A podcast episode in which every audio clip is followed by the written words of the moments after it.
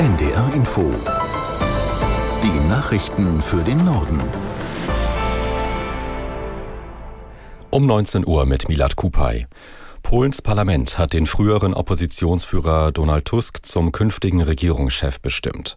Für den Chef der liberal-konservativen Bürgerkoalition stimmten 248 der 449 anwesenden Abgeordneten. Zuvor hatte der bisherige Ministerpräsident Morawiecki erwartungsgemäß die Vertrauensabstimmung im Parlament verloren.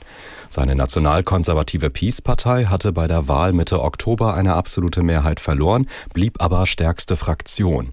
Polens Präsident Duda erteilte Morawiecki daraufhin den Auftrag zur Regierungsbildung. Ihm gelang es aber nicht, eine Koalition zu schmieden. Außenministerin Baerbock hat enttäuscht auf den jüngsten Entwurf einer Abschlusserklärung der Weltklimakonferenz reagiert. Deutschland könne dem Papier in dieser Form nicht zustimmen, sagte die Grünen-Politikerin. Aus Dubai, Tilo Spanhehl. In dem Entwurf ist aktuell nur noch von einer Reduktion fossiler Brennstoffe die Rede.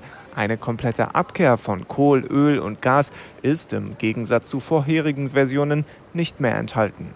Und das, obwohl es laut Experten unbedingt nötig wäre, um die Erderwärmung wie geplant einzudämmen. Nach Baerbocks Worten legt der Entwurf nahe, dass fossile Energien auch in Zukunft eine Rolle spielen. Zudem fehle es an den konkreten Instrumenten, um das 1,5 Grad Ziel noch erreichen zu können. Die CDU steuert einen Systemwechsel in der Asylpolitik an. Das geht aus dem ersten Entwurf für das neue Grundsatzprogramm hervor. Es sieht unter anderem die Forderung vor, dass jeder, der in Europa Asyl beantragt, in einen sicheren Drittstaat überführt werden und dort ein Verfahren durchlaufen soll. Jährlich solle ein Kontingent schutzbedürftiger Menschen in Deutschland aufgenommen werden. Das neue Grundsatzprogramm soll auf einer Vorstandsklausur im Januar beschlossen und dann auf einem Parteitag im Mai verabschiedet werden. Die Deutsche Fußballliga hat den Weg für einen Investoreneinstieg freigemacht. Laut DFL hat es unter den 36 Erst- und Zweitligisten knapp für die erforderliche Zweidrittelmehrheit gereicht. Der Plan sieht demnach vor, dass sechs bis neun Prozent der Medienrechte über eine Tochtergesellschaft für 20 Jahre verkauft werden.